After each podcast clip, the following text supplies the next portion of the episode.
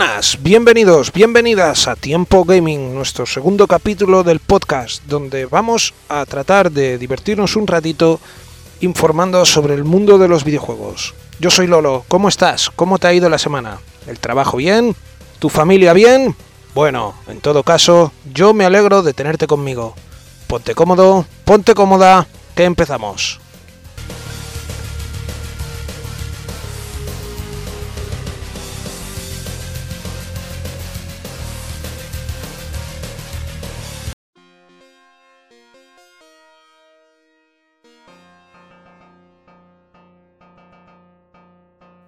Después de estar pensando y debatiendo qué traer de nuevo al podcast de temas actuales, leyendo el otro día el móvil, di con una noticia que a todos los nintenderos creo yo que les va a encantar.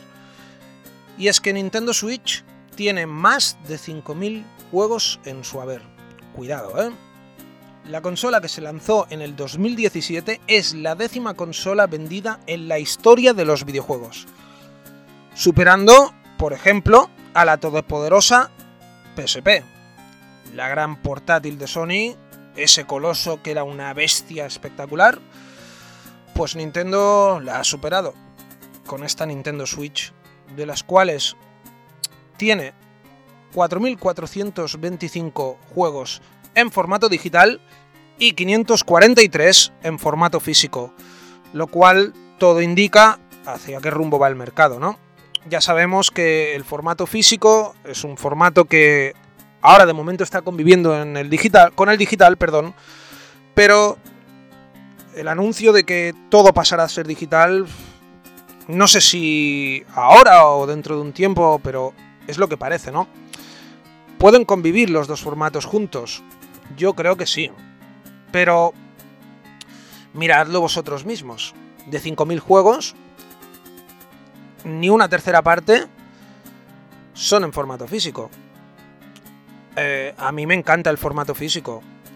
El formato digital encuentro que es una ventaja y un avance para la tecnología. Sí, claro. Pero a mí particularmente no me llama tanto la atención. Sí que sé que hay juegos que únicamente pueden jugarse en formato digital, y lo entiendo, pero a mí me sigue llamando muchísimo la atención el formato físico. Aparte, ya porque me gusta tener el juego físico, como comentaba en el otro, en el otro episodio, en el primer episodio del podcast, eh, con el cual tú puedes hacer lo que quieras con dicho juego, ¿no? Una vez te hartas de él, pues lo puedes vender o lo puedes intercambiar, o lo puedes regalar. De esta manera no hay nada, o sea, tú compras el código, lo descargas, es verdad que tienes el juego eh, digital, pero bueno, pues, eh, no lo puedes cambiar, no lo puedes vender. Pero bueno, que me voy por las ramas como siempre. La gran N, la gran Nintendo, sigue siendo una compañía muy, muy, muy fuerte. La compañía de Super Mario Bros. Sigue estando en la cresta porque desde Wii, que se reinventó, y ahora con Nintendo Switch ha pegado un puñetazo en la mesa reclamando lo que es suyo. Y para mí, para mí, creo que todavía Switch dará mucha, mucha, mucha guerra.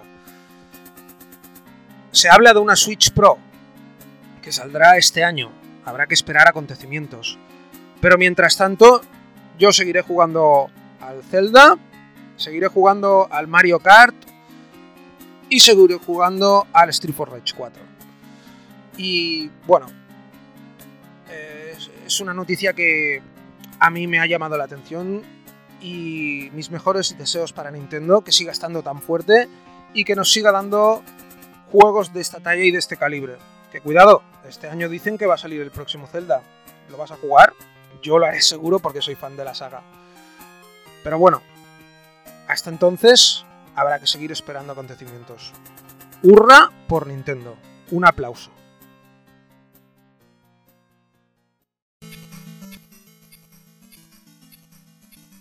Y quiero continuar con una opinión personal sobre una compañía en el mundo de los videojuegos que ha logrado hacer lo mejor y lo peor. De la compañía que voy a hablar robó el corazón de muchos jugadores de juegos de rol. Y luego, esperando un juego todavía mejor que el que nos obsequió, que para muchos es el mejor juego de rol de todos los tiempos. Yo diré que es uno de los mejores juegos que he jugado en mi vida. Y he jugado bastante. Pero este juego me encandiló hasta tal punto que quise completarlo entero. Hablé de él en el otro podcast. Y era The Witcher 3. Y todos los jugadores de The Witcher 3 esperábamos que el producto que nos, nos ofrecieran luego fuera mejor. Y en teoría, según esta compañía que es CD Projekt Red, eh, su producto era el más ambicioso de todos. Y, er, y, fueron, pecaron yo creo que por eso, de demasiado ambiciosos. ¿Por qué? Porque Cyberpunk, que es del juego que quiero hablar, prometía muchísimo con tantos años de espera, tantos vídeos, tantas noticias, tanto que nos, mm, nos pusieron los dientes largos, por así decirlo, que esperábamos un producto acabado, esperábamos un juego que se pudiera jugar, que fuera sólido. Y lo es, pero solo para las versiones de consolas de nueva generación y para el PC. Claro, Habiendo tantas unidades de consolas de PlayStation 4 y Xbox One, CD Projekt no quiso perder la parte del pastel que le tocaba, y más en la fecha que habían escogido para lanzar el juego, que sufrió de múltiples retrasos. Al final acabó llegando, pero nos llegó una versión que se puede tildar de desastrosa, no del juego, ¿eh? Ey, hacerme entender porque el juego es un buen juego, pero eh, tiene muchos problemas de de, por ejemplo, la inteligencia artificial de los enemigos está muy mal, muy mal implementada, ya que la gran mayoría se quedan inmóviles. Mucho popping, que las texturas no se crean en el momento cuando tú vas andando. Esto pasaba antiguamente en los primeros Grand Theft Autos, ¿os acordáis? Los de PlayStation 2. Y un montón de cosas más que lastraron y echaron por el suelo tanto, tanto, tanto, tanto hype que nos había creado CD Projekt Red. Esta compañía, yo opino que se labró un camino importante con la saga de videojuegos de Witcher y estaba en la cresta, en lo más alto, porque claro, todo el mundo esperaba Cyberpunk. Pero cuando nos llegó esto, pues nos dejaron un poco un poco, vamos, con la mosca detrás de la oreja, porque nosotros habíamos comprado el juego eh, del día 1 de lanzamiento y esperábamos poderlo jugar sólidamente. Y luego sacaron un comunicado, todos sabéis la historia, que se disculparon, dijeron que el, el desarrollo de ese juego no estuvo bien supervisado. Mm, simplemente pues se dedicaron y se volcaron con la versión de PC y nueva generación porque iba a ser un juego intergeneracional, perdón. Y lo que hicieron pues fue lo que os digo, volcarse con las versiones nuevas y la versión vieja pues no la supervisaron. Y así salió lo que salió, porque la fama de CD Projekt de estar en la cresta está en el barro, por así decirlo. Ahora han sacado otra noticia que quiero hacer mención en estos días que dicen que van a intentar supervisar más de un desarrollo a la vez. ¿Qué te estoy diciendo con esto? Te estoy diciendo que quieren hacer, aparte de lo que han hecho ya con Cyberpunk, quieren ampliar el mundo de Cyberpunk con muchos DLCs gratuitos, los cuales llegarán en breve, y dos DLCs de pago, que incluirán más misiones de la historia y un modo de juego alternativo. Eh, y ahora los usuarios que éramos fans de Geralt de Rivia, ¿qué debemos hacer? Yo te lanzo la pregunta. ¿Confiaremos de nuevo en ellos o no? También están hablando de que quieren hacer otra entrega de The Witcher, que aquí, claro, aquí, aquí nos están tocando el corazón a muchos que los jugamos. Porque claro, ¿quién no va a querer jugar un nuevo The Witcher? Sabiendo que ha sido un juego de culto y probablemente una de las mayores obras maestras llevadas a cabo en el mundo del videojuego con un mundo de fantasía medieval increíble, una historia muy sólida y muy buena, viniendo de una novela de Andreu Sapowski, la cual estuvo portada bajo mi humilde opinión al mundo del videojuego con un resultado espectacular, y de ahí salió The Witcher 3. Y ahora con Cyberpunk, pues ojalá pudieran hacer que el juego en las versiones de Xbox One y PlayStation 4 fuera jugable, porque yo ayer estuve echándole un ratito y me costó muchísimo. Muchísimo porque a pesar de la actualización que nos dijeron que se lanzaría en febrero y marzo, sigue siendo injugable. Y no han podido arreglarlo. Es lógico porque las consolas ya han dado lo que debían dar de sí. Y esto, como he dicho al principio, estaba pensado para la generación nueva. Se quiso lanzar en la generación vieja y el resultado ha sido el que ha sido. Porque las máquinas ya no dan más de sí. Pensar que ya llevábamos 6 años, casi 7 de, de, generación desde el 2013. Y es normal pues que se renueven las consolas con una potencia mayor, porque la tecnología avanza a pasos agigantados y cada vez los juegos son más exigentes. Pero bueno, en fin, era mi punto de vista personal sobre esta compañía que yo espero que por sus fueros vuelva a ser lo que fue en antaño.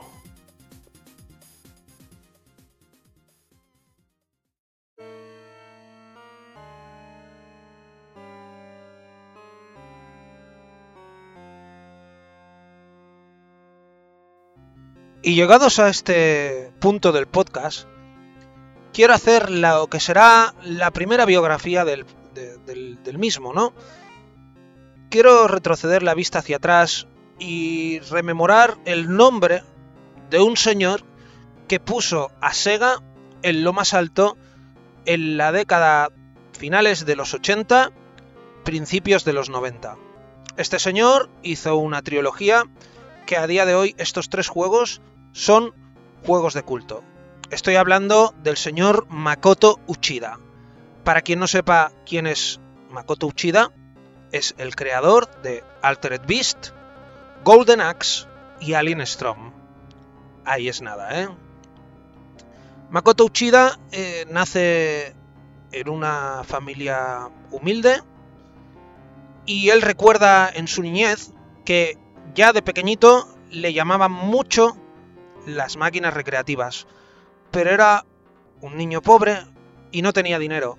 Y tenía que coger su bicicleta, porque él vivía en, en los montes, ¿vale? Era un niño campesino, para trasladarse hacia la ciudad más cercana que tenía a 30 minutos en bicicleta para ver jugar a los niños en los salones recreativos. ¿Vale? en un hotel que había en dicha ciudad, dicho por él, ¿eh? esto está en la página memoriarabbit.com, ahí lo podéis leer, está la biografía de este señor. Y bueno, lo que estaba diciendo, tenía que hacer un trayecto de 30 minutos solo para ver jugar a los niños. Él no tenía dinero. Algunos niños le, les, le invitaban a jugar, pero él no tenía dinero. Bueno, para no hacerme muy pesado ni muy repetitivo, este señor cuando termina sus estudios de diseñador y entra en Sega en el año 1987, para el 88 ya está dirigiendo Altered Beast. Todos recordáis la historia. Es ese centurión que es resucitado a la vida por el, dios Zeus y que tiene por misión ir a buscar a su hija Atena de las manos de Nerf. Nuestro intrépido protagonista tiene que adentrarse en el mundo de las tinieblas y rescatar a la diosa Atena de las manos de Nerf. Y antes se tendrá que transformar en hombre lobo, hombre dragón, hombre tigre, hombre oso y hombre lobo de oro. ¿Quién se acuerda de Altered Beast? Para mí, fue un juego espectacular porque venía con el primer pack de la Mega Drive aquí en Europa. Toda una pasada. Sé que hay gente y este juego cosechó críticas mixtas porque en América y en Europa no gozó de una popularidad muy buena. Sin embargo, en Japón es un juego de culto, como muchos, ¿no? Que aquí no triunfan y allí sí, por ejemplo. Pero para mí, el Altered Beast, eh, banda sonora, jugabilidad, trama, gráficos, en esa época, estamos hablando del año 88, en arcades. Y en el, en el 90 lo teníamos aquí ya, con la Mega Drive. ¿Qué decir de eso, no? ¿Quién no jugó en el 90 por primera vez al Altered Beast? Y ver esos sprites enormes, esa música, no sé, esas transformaciones. A mí, de verdad, nada más de recordarlo, se me ponen los pelos de punta. Porque fue y seguirá siendo, para mí, ¿eh? un juego de culto a día de hoy. Y no... Si no estáis conmigo, podéis comprobar que Altered Beast se ha convertido en un juego de culto porque suele estar en casi todas las recopilaciones que hacen de Sega Classics. Al igual que Golden Axe y Alien Storm, los otros dos títulos que voy a pasar a hablar de ellos. Pero antes quiero decir que Altered Beast, aunque fuera un título que rompía los esquemas por, ¿cómo decirlo? Esa, esa trama tan oscura, ese mundo tenebroso de tinieblas, de demonios, de monstruos.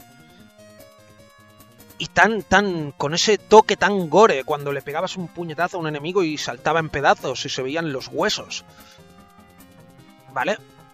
Todo eso era un poco... Un poco ¿cómo decirlo? ¿Cómo no encuentro la palabra para explicarlo? Un poco oscuro de cara a un niño, ¿no? Pero a mí me flipaba, ¿eh? Lo digo sinceramente.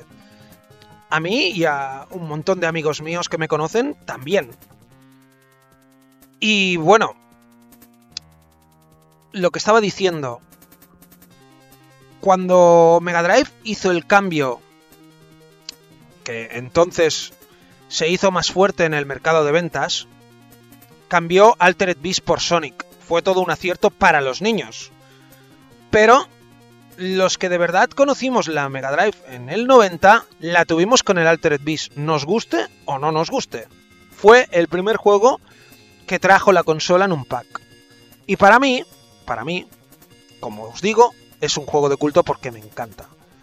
Pero ya te digo, tales el punto de mi agrado por este juego, que lo alquilé en Master System y hasta que no me lo terminé, no lo devolví.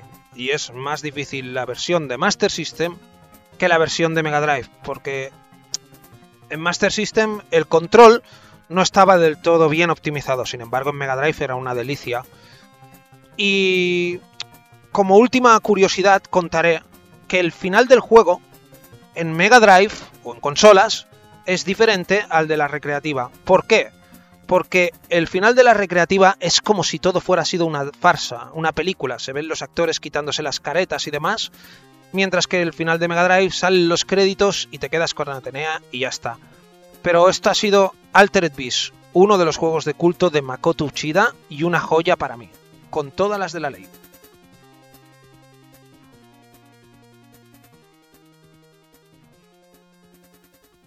Bien, y le toca el turno a la joya de la corona, por así decirlo, de este magnífico diseñador o programador. Como bien estás escuchando, te voy a hablar del magnífico e inigualable Golden Axe. El primer juego de la saga de de fantasía medieval con espadas, pociones, magias, hachas, dragones. ¿Qué más se podía pedir en la época? ¿Quién no ha visto Conan el Bárbaro? Este señor, Makoto Uchida, tuvo la inspiración en esa película, en el arte del genial Boris Vallejo, que dibujó, hizo el arte de la segunda portada del juego de Mega Drive, mientras que su mujer Jamie Bell hizo el arte de la portada del juego de Game Gear. ¿Qué decirte de esta joya? ¿Quién no la conoce a día de hoy? Imagino que todos los que, los que escucháis el podcast la conoceréis.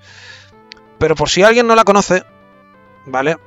Golden Axe es un título parecido a un beat'em up, pero con espadas, lo que sería en, terminologías modernas un hack and slash, que tenía que, que competir con el magnífico, otra vez, Double Dragon. Makoto Uchida se quería desmarcar de lo que hacía Tecnos. Ya lo hizo con Altered Beast, introduciendo transformaciones, mundos tenebrosos, muertes y demás, ¿no? Eso lo que hacía Tecnos era un yo contra el barrio, un beat'em up, pero con pandilleros, macarras, chicas y demás. Muy de película de acción de los 80-90, ¿no? Makoto Uchida, para mi gusto personal, fue un paso más allá, porque dijo, a ver, yo con Tecnos no puedo competir, porque ellos tienen mucha más experiencia que yo. ¿Qué voy a hacer? Yo voy a hacer un beat'em up, pero lo voy a hacer a mi manera. Voy a hacer un beat'em up con armas, que esto era eh, pionero en la época, no existía, fue el primero, el Golden Axe. Después voy a introducir la magia del Señor de los Anillos con el arte de Boris Vallejo, los dibujos de Frank Fraxeta y un montón de cosas que este señor, al ver la película de Conan el Bárbaro, de ahí saca la inspiración también de la película Jason y los Gorgonitas y Furia de Titanes, donde están los esqueletos. Y tuvo. hizo mucho hincapié en que el combate debía ser humano contra humano. Si te fijas, en la segunda parte, Makoto Uchida ya no es el director, sino que es el productor. Y si te fijas en la segunda parte, ya hay enfrentamientos contra criaturas fantásticas, como son Minotauro, hombres lagarto, dragones, etcétera, etcétera, que no está nada mal pero yo me quedo con el sabor genuino del primer Golden Axe, porque fue un rompemoldes y un rompesquemas, y por qué no decirlo también, un vende consolas. Porque mucha gente se compraba la consola para poder jugar los títulos que jugaba en la recreativa en ese entonces. El port de Mega Drive estuvo muy bien conseguido, para mí es la mejor versión. Aunque también está la de Mega CD, que tiene que tiene la música del arcade original, pero para mí la música de Mega Drive, te digo una cosa, me gusta más que la del arcade. Mm, aparte de todo esto, ¿qué decir de los tres protagonistas que mm, conjugados los tres, depende de a quién escojas, tienes una partida diferente si te escoges al Amazona Tiris Flame, Flame, perdón, eres muy poderoso con las magias, pero muy débil cuerpo a cuerpo. Si te coges al enano Gilius Thunderhat, eres muy fuerte, cuerpo a cuerpo, pero muy débil con las magias. Y si te coges a Axe Butler, el bárbaro, el fornido protagonista sacado directamente de la película Conan el Bárbaro, eres equilibrado en todos los aspectos. Los gráficos, la banda sonora, la jugabilidad por aquel entonces donde podías realizar ataques en carrera, ataques saltando e invistiendo con la espada hacia abajo, haciendo giros y dando un toque con la espada o una voltereta y dando un hachazo. Fueron cosas fueron cosas que antes de que saliera el todopoderoso Final Fight, Golden Axe estaba en la cresta. Yo sé que luego se vio eclipsado al cabo de unos meses por, por el, el capcomazo, por así decirlo, de Final Fight. Pero cuidado con Golden Axe, ¿eh? Para mí, ya os digo, la joya de la corona de Makoto Uchida, juego de culto obligatorio para todos los segueros y para toda la gente que le gusten los hack and slash o beat em up o juego de yo contra el barrio, así en terminología fácil, es de obligatorio de obligatoria, perdón, urgencia que lo juguéis si no lo habéis jugado porque yo creo que habrá muy poca gente a día de hoy, ¿no? Pero si tú que me escuchas no lo has jugado, emúlalo, eh, cómpralo o hazlo como quieras, pero juégalo porque es el juego por excelencia del señor Makoto Uchida para mí, para mi gusto, ¿eh? Para mi gusto, si me das a escoger entre Altered Beast, Golden Axe o Alien Storm, yo me quedo con Golden Axe. Por todo lo que supone, por la mitología que hay detrás, por la banda sonora, por los protagonistas, por todo lo que lo que me hizo recordar porque yo recuerdo que cuando salió este juego yo estaba en, en el colegio y con un amigo mío fui a un bar y dijimos ¿qué es esto? y cuando vimos la amazona que lanzaba las pociones para arriba y salía esa cabeza de dragón abrasando con su fuego a todo lo que había alrededor, me estalló la cabeza, sinceramente. Porque dije, ¿pero qué es esto? Por el amor de Dios. Yo quiero jugar a esto. Aparte los bosses que eran enormes, porque Axe está fuerte, pero de Atader, o de Ateider, como se llame, es cuatro veces el protagonista de fuerte. Sprites, que los sonidos cuando agonizaban los enemigos. Makoto Uchida los sacó de la película Conan el Bárbaro y de Rambo. Es que tuvo una mente privilegiada y creo que aquí plasmó todo su éxito con sus vivencias que se dicen las malas lenguas que vio la cinta de VHS hasta que la desgastó. O sea, o sea tela marinera, ¿eh? Y bueno, esto fue Golden Axe, la joya de la corona del maestro y pionero de Sega, el gran Makoto Uchida.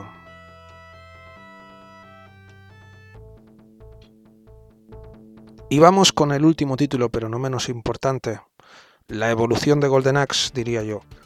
Estamos hablando de Alien Storm, un beatmap también, pero esta vez de corte futurista, ambientado en una invasión de aliens. Y nosotros tenemos a tres protagonistas también para hacerles frente. Los tres protagonistas son bastante parecidos a, los de Golden Axe. Sobre todo Gordon, que sería Axe. Carla, que sería Tyris. Y el robot que se llama Scooter, que este no tiene parecido con, con Gilius, ¿no?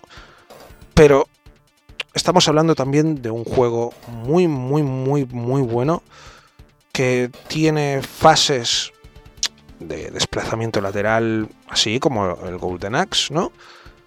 Y luego intercala unas fases de tipo disparos en primera persona, a lo Operation Wolf, por así decirlo, y luego tiene otro tipo de fases donde nuestros protagonistas salen a la carrera y van disparando a todo lo que se mueve. Sería así, como por así decirlo, para que ustedes me entiendan. Las fases de Sunset Riders cuando vas con el caballo, pues lo mismo, pero aquí a pie y corriendo. Decir que fue un juego del Team Shinobi previo a Street for Rage. Salió en el 91 en consolas, en el 90 en arcades fue un juego con una recepción muy buena también. Tuvo críticas muy buenas y muy positivas. Antes de Street for Rage, yo creo que fue uno de los beatemaps que estuvo en la cresta, junto con el poderoso todo Final Fight, que se fue el que lo petó en los, en los arcades, por así decirlo. Pero Alien Storm también era un título a tener en cuenta por lo que digo, por la, por la, por la variación que tenías en las fases, ¿no? De que pasabas de, estar pegándote con aliens luego a una vista en primera persona y también te salían aliens por todos los lados y tenías que disparar y hacerles frente. Luego tenías que salir corriendo y disparar todo lo que se veía encima, con unos sprites muy bien detallados, una banda sonora muy buena también. Y bueno, una jugabilidad más pulida. Y también muy, muy innovadora en la época. A todo aquel que no lo haya probado, le invito a que lo haga. Y con esto concluyo el especial Makoto Uchida y su trilogía de juegos del Team Shinobi, que para mí fueron muy buenos juegos, muy buenos títulos, muy disfrutables y, como digo, a día de hoy juegos de culto.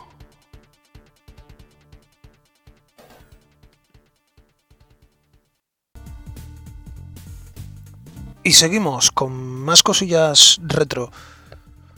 Quiero hacer una mención muy especial sobre uno de los sistemas más desconocidos para mí, pero que es una gran consola. Estoy hablando de la pequeña gran máquina. Estoy hablando de la consola que pudo llegar a poner contra las cuerdas en su territorio a la mismísima NES, o lo que es lo mismo, Famicom. Estoy hablando nada más y nada menos que de la grandiosa PC Engine. Sé que hay mucha gente que no la conoce, porque aquí vino bautizada como TurboGrafx 16 y el lanzamiento que aquí se hizo fue un lanzamiento desastroso. ¿Por qué? Porque la gran mayoría de esta consola, el catálogo, eran shoot em ups. El 80% son juegos de navecitas, cosa que allí en Japón era súper eh, exitoso. Sin embargo, aquí no tiraban tanto. Tiraban más las plataformas y algún juego que otro de de lucha, beat'em up también, cosa que esta consola anda escasa en eso. Pero bueno, quiero empezar por el principio, que me estoy adelantando demasiado a las cosas con la introducción. Así que empezaré desde el principio. Todo esto empieza en el año 87, cuando, cuando los hermanos Kudo, Hiroshi y Yuji Kudo, eh, fundan Hudson Soft, la empresa dedicada primeramente al software radiofónico y fotos de arte. Con el paso del tiempo vieron que el futuro de la empresa estaba en el software y se hicieron como primera first party, primera desarrolladora de Nintendo, lo cual era un gran estatus social para, esta empresa. Eh, allí salieron juegos del calibre de Super Adventure Island, Bomberman, Runner, un sinfín de juegos muy buenos para la época de la NES, la primera época de NES, que no recordemos bien, NES salió en el año 83. Sin embargo, en el año 87, estos señores de Hudson hablaron con el señor Yamauchi, todos lo recordarán, el gran dictador de Nintendo y posiblemente miembro, ex miembro de la Yakuza, para decirles que ellos tenían un kit de, de desarrollo, para hacerme entender, de chips con los cuales ellos podían haber fabricado una Famicom mejor que la propia Famicom que había desarrollado Nintendo, con simplemente tres chips. Yamauchi dijo, yo controlo el mercado. Eh, y yo, cuando quiera sacar una consola eh, mía, la sacaré yo. No necesito que tú me des ningún kit de desarrollo. Bien, como ellos gozaban de favoritismo por Nintendo por ser la primera first party, fueron picando puertas porque se, querían poner por su propia cuenta. Y fueron llamando. Se dice también que le ofrecieron el mismo kit de desarrollo a Sega y que también le dijeron que no. Porque claro, según las grandes empresas, ellos tenían poca experiencia, pero no es así, porque ellos llegaron a desarrollar 30 juegos en un mes, un juego por día. Claro, con una calidad más que cuestionable, ¿no? Pero eran muy buenos ingenieros estos hermanos y la empresa en sí, pues, tomó el rumbo de, de picar a puertas para poder ponerse por su propia cuenta. Y eso hicieron hasta que dieron con NEC, la empresa de móviles, ordenadores y demás cosas, y vieron en ellos un gran aliado, porque juntos desarrollaron lo que fue la PC Engine. La PC Engine llegó en Japón en el año 1987 y venía con una remesa de juegos y conversiones para ser de primera jornada espectacular. Solo voy a nombrar algunos. Venía Kung Fu, el Galaga 88, el Wonder Boy, que se renombró y se cambiaron los sprites porque hubo un problema de licencias, que era el Bikuriman, allí en, en PC el Shinobi, el Afterburner 2, el Mr. Heli, el Twin Cobra y el Tiger Road, que también todos lo conoceréis, ¿no? El, juego del monje que va que va buscando su propio sendero en las artes marciales. Ah, y me olvidaba, y el Operation Wolf. Todo esto con conversiones pixel perfect, lo cual lo cual esto no lo había hecho ni NES ni ninguna consola por el momento. ¿Qué te quiero decir con esto? Que PC Engine, saliendo de la nada, viéndola mmm, Nintendo no como un rival, sino simplemente como un escollo por el ego del señor Yamauchi y su compañía, que, ojo, a ver, Nintendo para mí es una gran compañía, ya lo he dicho muchas veces en el podcast, ¿no? Pero lo que logró hacer esta consola saliendo de la nada, logró en estos dos primeros años poner a Nintendo contra las cuerdas, que no le tosía a nadie a Nintendo. Sega no pudo hacer nada con ella. En Japón. Por ejemplo, lo que es la Sega Mark III, Master System, Sega 1000, Sega 2000, no hizo nada. No le hizo ni cosquillas, sin embargo, esta compañía que salió de la propia Nintendo porque era su first party, la primera desarrolladora de ella, de la nada la pone contra las cuerdas. Y no contentos con esto, ya he dicho que, en el año 87 venía con una remesa de juegos espectacular y con conversiones pixel perfect. O sea, lo mismo que tenías en la recreativa, lo tenías en casa. Con una máquina de 8 bits. es que es una pasada. ¿Vale? Y al año siguiente, en el 88, lanzan el Super CD-ROM ROM. O sea, la primera máquina en el año 88 que funciona con Compact Disc. Lo que luego hizo Sega con el Mega CD, la PC Engine ya lo hizo en el 88. No sé si fue una incomprendida por el tiempo en el que estaba, pero esta gente ya iba adelantada a su tiempo. En el, en el año 87, cuando le dicen eso al señor Yamauchi del kit de desarrollo, ya llevaba casi cuatro años la consola en, en el mercado, la NES, la Famicom. Claro, pensaban que se podía potenciar para que la nueva generación que viniera ya la marcase Nintendo. Pero claro, esto no fue así. Por ese simple hecho de que habían tres competidoras entonces. Eran Hudson con INEC con PC Engine, la propia Nintendo o Famicom, y luego en el año mm, 89 ya sale la Mega Drive en Japón. O sea que ya es una batalla tres bandas. Perdón, es en el año 88 que sale la, la Mega Drive en Japón. Aquí nos llegó en el 90. Pero claro, ya iban un paso por delante estos de NEC y Hudson con la PC Engine. ¿Por qué? Porque ya iban con el CD. Mientras aquí, para que viéramos el CD, tuvieron que pasar un montón de años. Bueno, y no contentos con esto, los señores de, de Hudson Soft hacen unas conversiones espectaculares. Y esperad, que viene lo más bueno ahora. en el año 88 es cuando empiezan a sacar toda la artillería.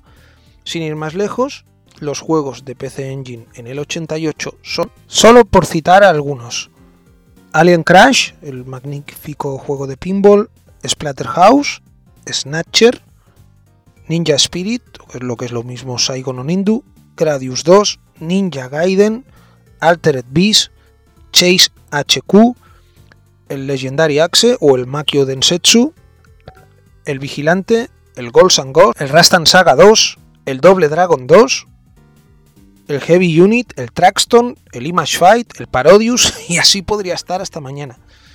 Aquí pusieron toda la carne en el asador, Hudson. Y es aquí cuando yo creo que pusieron ya en jaque a Nintendo. Aunque ya Nintendo no sé lo que tardó en, en responder al golpe, pero luego todos sabemos la historia. Salió Super NES y salió la Mega Drive y a PC Engine ya le costó más competir, porque no olvidemos que PC Engine es una máquina de 8 bits con un chip gráfico de 16 bits, pero no deja de tener 8 bits y tiene unas bandas sonoras y unos gráficos espectaculares. Y es una máquina que cabe en la palma de la mano. Por eso he dicho al principio lo de la pequeña gran máquina. Una lástima que esta consola aquí cuando cruzó el charco y se lanzó en Occidente, viniera de esta manera tan capada, por así decirlo, porque la gran mayoría de juegos se quedaron en Japón. El CD-ROM no sé si, si, si llegó a salir aquí, creo que sí salió, pero ya no fue lo mismo. No fue lo mismo, siendo la misma máquina, PC Engine y TurboGrafx no tuvo nada que ver. Y era la misma máquina, lo que pasa que aquí ya le cambiaron el diseño, hicieron una consola mucho más grande que cuando PC Engine ya, como he dicho, es una, máquina que cabe en la palma de la mano. Pero no sé si fue por el marketing o no sé si fue por porque no se quisieron volcar con la consola o porque las otras consolas ya estaban en un auge eh, mayor y lo que eclipsaba los medios de comunicación y, y lo demás era la batalla de Sega contra Nintendo. No sé por qué fue, pero aquí pasó sin pena ni gloria. Más bien con pena que con gloria. Porque yo no recuerdo ningún título potente de la TurboGrafx 16. Seguro que la habrá, ¿eh? Lo que yo, como os digo, desconozco. Esta consola. Yo conozco más PC Engine porque la adquirí hace relativamente poco. Y pude profundizar un poquito en ella, no demasiado, porque como he dicho es uno de los sistemas que más desconozco pero bueno, la calidad de los títulos es, espectacular. Porque ya os digo, estamos hablando de una máquina de 8 bits, una Master System y una NES. O sea, hasta ahí. Luego, claro, ya si hablamos de, Super Nintendo, Mega Drive, etcétera, etcétera, ya estamos hablando un escalón por encima. O sea, no sé si me hago entender que una consola de 8 bits pueda abarcar tanto y pueda ofrecer este tipo de títulos, es una pasada es una pasada en toda regla, con todas las de la ley. Porque como decía, una consola de 8 bits que pueda que pueda mm, ofrecerte este tipo de títulos con conversiones pixel perfect que no lo ha hecho nadie, ya os digo, es una hazaña tremendísima. Una fe de ratas, la el CD-ROM ROM no salió en España, ni en Europa, ni, ni, en, eh, ni en América, solo se quedó en Japón y el Galaga 80, como bien decía el nombre, no fue de la primera jornada, sino que fue del segundo año. Pido perdón por estos datos, pero me he informado mejor y, los he visto y bueno, no quiero tener errores con vosotros. Lo que decía, PC Engine fue la pequeña gran máquina. Hay quien la conoce por la Neo Geo de 8 bits. Que uno que me está escuchando ya sabe quién es. Seguro que se estará riendo ahora mismo. Una consola desconocida que aquí pasó sin pena ni gloria, pero es un consolón. Y como un castillo de grande que lo es, ¿eh? Porque ya os digo, yo lo poco que he podido trastear con ella y probar algunos juegos, entre ellos Saigon Onindu, Final Soldier y alguno más que tengo de, de shoot'em ups, es una pasada. Si te gustan los juegos así de shoot'em ups y demás, es consola para ti.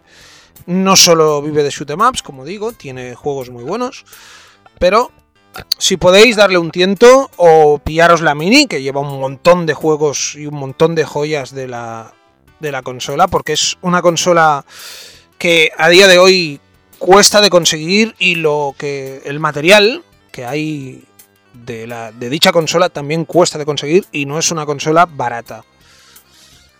Ni siquiera yo no tengo ningún ningún CD. Eh, son juegos que son caros porque van muy buscados, muy demandados, hay pocas unidades y casi todo tiene que venir de afuera. Vamos, sí que hay la TurboGraf aquí y hay algunos títulos también, pero claro, ya no puedes jugar con las mismas hookers a, a, la PC porque tienen pinouts diferentes. Y a todo esto no lo he dicho. La PC no funcionaba con cartuchos, sino que funcionaba, como acabo de decir, con hookers. Eran juegos que eran como una tarjeta de crédito, tú lo metías dentro, o las Sega Cars, lo mismo. Y funcionaba perfectamente. Luego salió el CD-ROM, que agrupaba lo que era la PC Engine y el add-on o accesorio o periférico, por así decirlo, que le conectabas el CD-ROM y podías jugar a juegos de CD-ROM. Yo no tengo CD-ROM, sí tengo un par, me parece, que me vinieron en un lote, y, pero no tengo el CD-ROM para, para probar la consola. Se dice que este año va a salir una consola que se llama Analog Duo, del grupo Analog, Analog, que es la PC Engine Duo que llevaba el CD-ROM, como he dicho, y jugar en una misma máquina nueva. O sea, un software, un software viejo fabricado de nuevo. Lo que es un sueño para nosotros los jugadores. Porque ¿qué pasa con las consolas antiguas? Muchas petan, ¿vale? La gran mayoría pues tienen que tener un mantenimiento para que funcionen bien, ¿vale? Mm, no es un mantenimiento exhaustivo, pero bueno, lo de siempre, ¿no? Mirar de que no le entre mucho polvo, limpiar los, los slots de cartuchos y demás. Cuando a veces no se ponen muy tercas hay que pasarles un poquito de, de alcohol con un bastoncito. Lo típico, ¿no? Para que tengas tus consolas a día de hoy y puedas jugar con ellas. Pues esto me ha parecido una noticia bastante importante porque yo, por ejemplo, no tengo el CD-ROM de la PC Engine y hay titulazos. En dicho sistema hay titulazos. Por ejemplo, Doble Dragon, que es uno de mis bitmaps favoritos, es en CD-ROM. En jugar no lo puedo jugar. O sea que es interesante, habrá que ver si se puede conseguir y a qué precio. Y yo no descarto echarle el guante. Pero bueno, Dios dirá, porque hay muchas cosas que jugar todavía y mucho que aprender. Bueno, y en teoría pues PC Engine fue perdiendo fuelle poco a poco, de pasar a casi reinar en Japón, fue perdiendo fuelle sobre todo por el lanzamiento occidental que le sentó como una patada en las narices, por no decir en otro sitio, y eso la debilitó bastante de cara al mercado occidental, ya que no pudo, no pudo nunca hacer nada, así como Mega Drive en Occidente se hizo fuerte y en Oriente no, pues TurboGrafx le pasó todo lo contrario. ¿Vale? En, Oriente fue fuerte PC Engine, pero en Occidente TurboGrafx no se comió un torrao. Es una lástima, ¿eh? Es una lástima porque yo creo que es una consola que fuera podido dar mucho más de sí. Porque tenía muchísimo potencial para haberlo hecho. Y nos prestó unas joyas espectaculares en su catálogo. Al fue la única que pudo poner contra las cuerdas a Nintendo. Y hasta aquí mi pequeño homenaje a la pequeña gran máquina de Hudson y NEC, la grandiosa y mítica PC Engine. Y bueno, hasta aquí el capítulo de hoy. Espero que te lo hayas pasado bien, que hayas sido un rato divertido, que te hayas podido informar sobre este mundo tan bonito de los videojuegos. Y no quiero irme sin antes contarte un par de anécdotas y dar un par de saludos. Lo primero que te voy a contar es que yo no conocía que habían juegos de Mega Drive que son incompatibles con el mando de 6 botones. Y no incompatibles, sino porque ahora verás.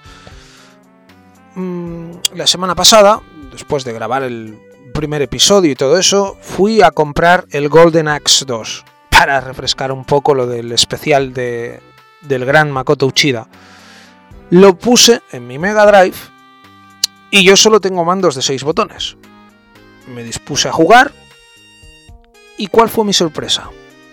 Que el muñeco se iba para todas las direcciones, el botón de saltar no saltaba, el botón de pegar tampoco pegaba. Dije, ostras, ¿qué pasa aquí? Y estaba pasando un mal rato, en serio, ¿eh? Porque no sabía qué hacer. Digo, a ver si será que me ha dado el juego mal este muchacho o algo así, o qué pasa aquí.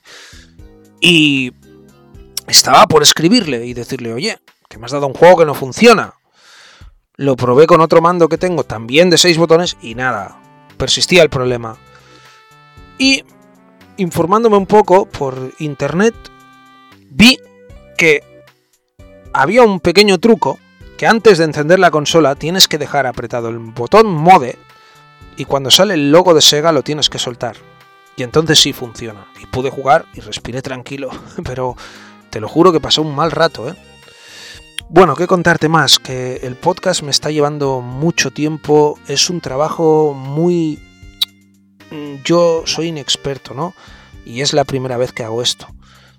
Pero es un trabajo difícil de edición para ver que el sonido cuadre, que no haya muchos fallos, que los hay, ¿vale? Porque ya os digo, soy inexperto y primerizo en esto. Pero bueno, yo espero poco a poco ir poniéndome las pilas iros trayendo contenido. Lo que claro, a lo mejor por mi trabajo cada semana no podrá ser. Pero bueno, yo os prometo que no os voy a abandonar, que traeré contenido fresco y colaboraciones que se vienen en breve al podcast. Y nada, que también quiero dar un saludo y un abrazo a mi compañero del podcast Barcade Insercoin, esta vez es para ti, Javi Martí Ruiz, que me ha ayudado un montón con esto porque yo no tenía ni idea de qué programa escoger ni qué programa eh, eh, elegir para hacer la edición del podcast, música y demás. Un abrazo, Javi.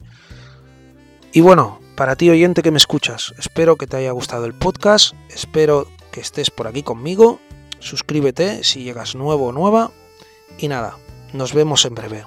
Un abrazo.